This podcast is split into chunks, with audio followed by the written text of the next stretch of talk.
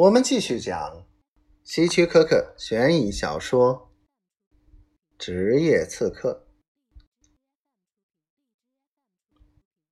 我们想了很久，然后我说：“你能肯定你从来没有告诉任何人与我的关系？”我发誓。弗伦肯定地说：“一位船长发的誓。”世界上没人知道我们之间的关系，当然，皮罗除外。皮罗，米切尔会不会是从皮罗那里来的呢？我的会员们从不告诉顾客真实姓名或住址。不过，皮罗仍然可能有办法。帮助米切尔找到弗伦。弗伦的制服，他的大胡子，还有他经常在海边。还有，我现在才注意到，弗伦右眉毛上有一个星形的伤疤。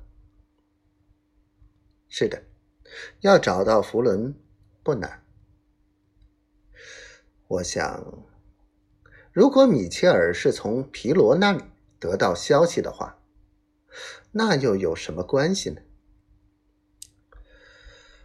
弗伦，我说，我想你最好不要用那些钱，至少在我告诉你之前不要用。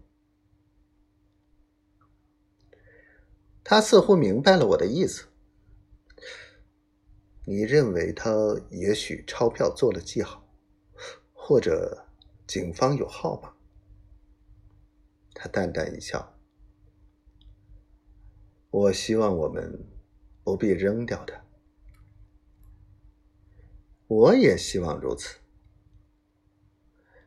第二天，我开车来到米切尔住的那个小镇，他在两百英里之外。我两点过后到达那里。那个小镇就像个农村，生意大部分在一条主要的街道上。镇界上有块牌子，上写着“入口二三幺四”。我停下车，走进一家药店，进入公共电话亭，翻阅镇上的电话。